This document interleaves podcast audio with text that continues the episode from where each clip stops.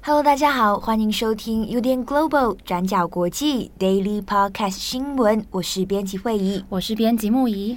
今天是二零二三年六月十四号，星期三。那在今天呢，我们有三则的国际新闻要跟大家分享。好，我们今天第一则来看日本哦。日本自卫队在今天早上发生了一起非常罕见的枪击事件。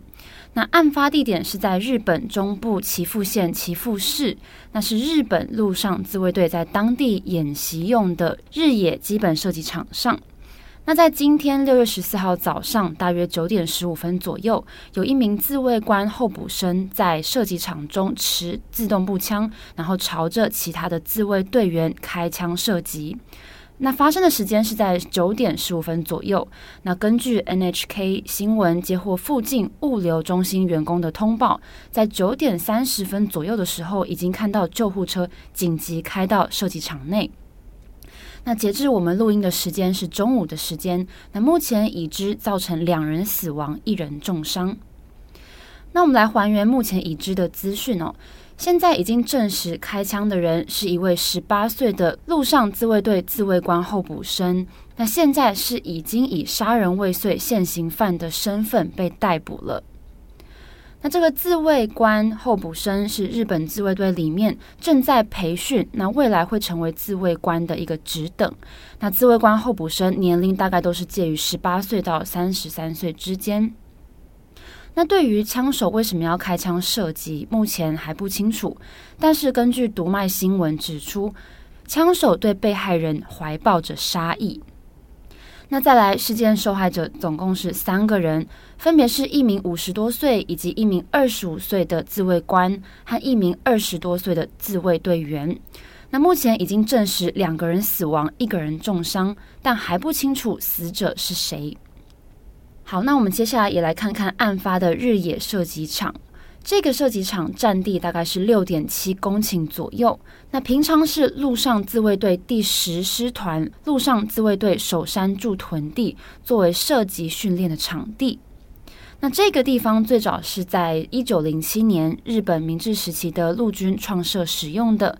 那接着在一九四五年战后被美军接收，然后一直到一九六零年才由日本陆上自卫队管理使用。不过，这个射击场日野射击场虽然是军事演习用地，但是离日本旅客铁道 JR 的岐阜站只有大概七公里左右的距离。那周边又接近观光景点岐阜城，那附近也是有民宅的，平常都有居民出入。所以在案发之后，地方的警察也已经紧急管制了现场以及周边的交通。好，那以上是我们目前已知的讯息哦。那这起事件是日本自卫队里面非常非常罕见的一起攻击事件。那全案也还在调查厘清当中。那我们也会留意后续的调查进度。好，那今天的第二则，我们要来看美国的蒙达纳州。在六月十二号星期一的时候，美国蒙达纳州的十六名青年展开了一场美国前所未有的诉讼，那就是他们控诉蒙达纳州政府没有因应气候变迁采取行动，那认为州政府违反了州宪法对人民的保障。那这场诉讼案呢，会从六月十二号一直进行到六月二十三号。那我们来跟大家整理一下事件发生的经过。那这十六名来自蒙大纳州的青年，年龄是介于五岁到二十二岁。他们在二零二零年三月，透过一个美国环保团体的帮助，提出了诉讼案。这个诉讼案被称之为霍尔德诉蒙大纳州案 （Heald vs. Montana）。那其中，霍尔德是十六名原告里面年纪最大的人，今年是二十二岁，所以这个案件呢，是以他的名字来做命名。好，那这十六名青年的控诉是什么呢？我们来看一下，蒙达纳州拥有非常丰富的煤矿，那州政府过去一直以来都是持续推动燃料出口，那但是化石燃料其实对环境的伤害是非常大的。那在这之外呢，蒙达纳州的宪法规定，国家跟每个人都应该为了现在还有未来的世代，维护和改善蒙达纳州干净和健康的环境。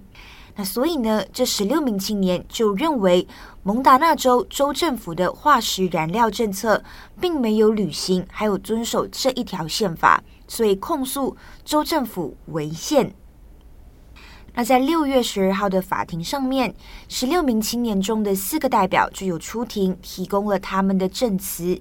那这些证词主要围绕在气候变迁如何影响他们的日常生活，还有身心健康。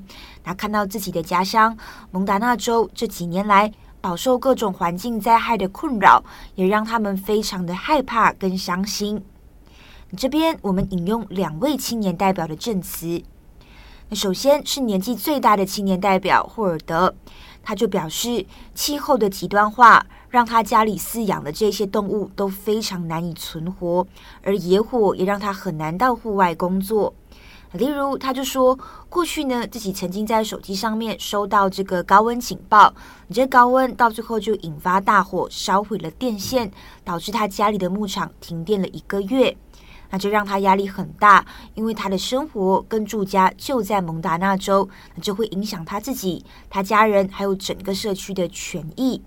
他就表示，气候变迁是一个全球性的议题，啊，但是蒙达纳州应该要在这其中负责以及做出贡献。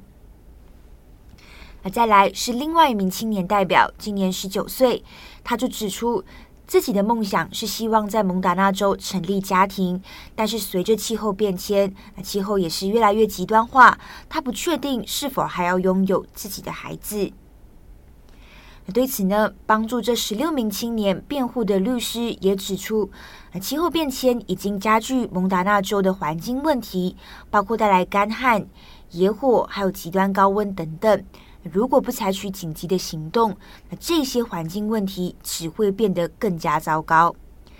不过，面对这十六名青年的控诉，蒙大拿州州政府就反驳，他就认为蒙大拿州的排放量太小了，根本无法对气候变迁造成任何的影响。而且他们也指出，这些青年代表表示自己曾经受到了伤害，但是呢，这无法追溯，甚至是确认，就跟州政府的化石燃料政策有关。好，那以上呢，大概就是这一起案件霍尔德诉蒙大纳州案的简单整理。这个案件虽然关注度不高，但是还是具有一定的意义哦。那因为如果蒙大纳州的青年们真的胜诉了，他就会开出法律先例，那证明对州政府提出的气候诉讼案是会被认真看待的，而且在后续，这也可能会影响美国各州的气候政策还有法案。好，那我们今天最后一则来看英国，英国英格兰中部的诺丁汉在六月十三号凌晨发生了一起袭击案，而且是一起连环袭击案。那目前已知造成三个人死亡，至少三个人受伤。那三位死者中包含两位十九岁的大学生，以及一名大约五十岁左右的男子。那我们先来还原事发的经过。事件一开始是当地时间凌晨四点左右，警方接获通报，表示有两个人倒卧在市中心伊肯斯顿路。不久之后呢，在距离大约一点六公里左右的米尔顿街，有目击者看到一位男子驾驶着一辆货车冲撞路人，造成三个人受伤。那接着再过没多久，警方又在距离米尔顿街大概两公里的马格达拉路，发现一名身亡的男子，那年龄大约是五十岁，而且身上有多处有刀伤。那事后，警方在诺丁汉大学附近的 Maple Street 抓捕到了这辆肇事的货车以及一位三十一岁的男子，并且以涉嫌谋杀罪名拘捕了他。那现在正在调查事发经过以及这位男子他涉案的动机哦。那目前以警方初步的判断，这位男子很有可能是在马格达拉路上偷了这个遇害男子的车。那接着再开车到米尔顿街上冲撞三个人。那这是警方目前初步的说法哦。那有一名目击者就告诉 BBC，他在路上看到一对年轻男女被这名凶手刺伤。那凶手当时是穿着全身黑色的衣物，然后背着一个背包。那他先是刺伤了男生，再袭击了女生，大概反复刺了四到五下。那在这之中还听到女生求助的尖叫声。那之后，诺丁汉大学也发表声明哦。证实伊肯斯顿路的两名死者是诺丁汉大学的学生。那这次的袭击对当地民众以及诺丁汉大学的学生跟老师们来说都是非常的冲击哦。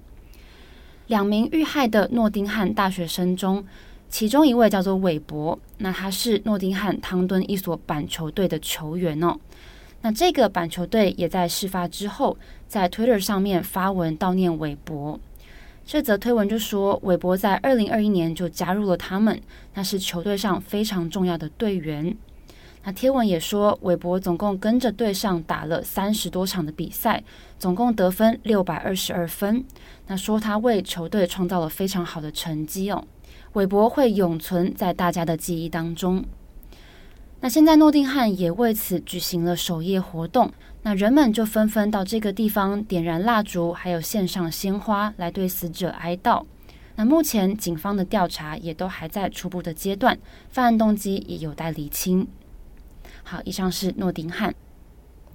好的，以上呢就是今天的三则新闻更新。今天节目的最后也稍微再跟大家补充一下哥伦比亚的新闻。就我们在六月十二号的时候有跟大家提到，年龄介于十一个月到十三岁的四名原住民孩童。在亚马逊雨林里面存活了四十天，那这个消息当时候是振奋人心的。那这四名孩童呢，现在是在医院里面接受治疗。那不过这几天呢，就爆发了呃其他的事情。现在呢，就是四名孩童的外公在跟爸爸争夺抚养权。那这个问题其实是这四个孩童们的外公就跟媒体指控孩子们的父亲对他的女儿实施家暴。而且每次这对夫妻吵架或者是有争执的时候，孩子们就会躲到森林里面。啊，对此呢，孩童们的父亲他其实是承认家里确实有一些问题的，不过他的说法是比较模糊，他就说这是私事，不应该现在被拿出来公审。那记者就问他说：“诶，那你是不是当时候真的有动手打妻子啊？”他就回答说。他们在口头上面的争执是比较多的，但是身体上他说很少。我们通常都是口头吵架。好，所以到最后呢，应该是由外公还是由父亲来抚养跟监护这四名孩童，目前还不确定。哥伦比亚的家庭福利机构他们的负责人则表示呢，他们现在呢已经站在接受外公的这个抚养申请，那一切还在调查了解当中。好，那另外也要补充的是，孩子们虽然非常幸运的获救了，但是当时候在搜救行动进行的时候，有一只搜救犬到现在是下落不明的。当时候呢，为了找寻这些孩童、这些姐弟，所以呃，搜救团队是出动了十只搜救犬，但是其中一只搜救犬叫做威尔森，最后一次看到他的时候是在五月十八号。那在这之后呢，就没有人看到威尔森的下落了。那对此呢，呃，搜救团队就表示，孩子们虽然已经顺利获救了，但是军方们依旧不会放弃，要来搜寻威尔森的下落。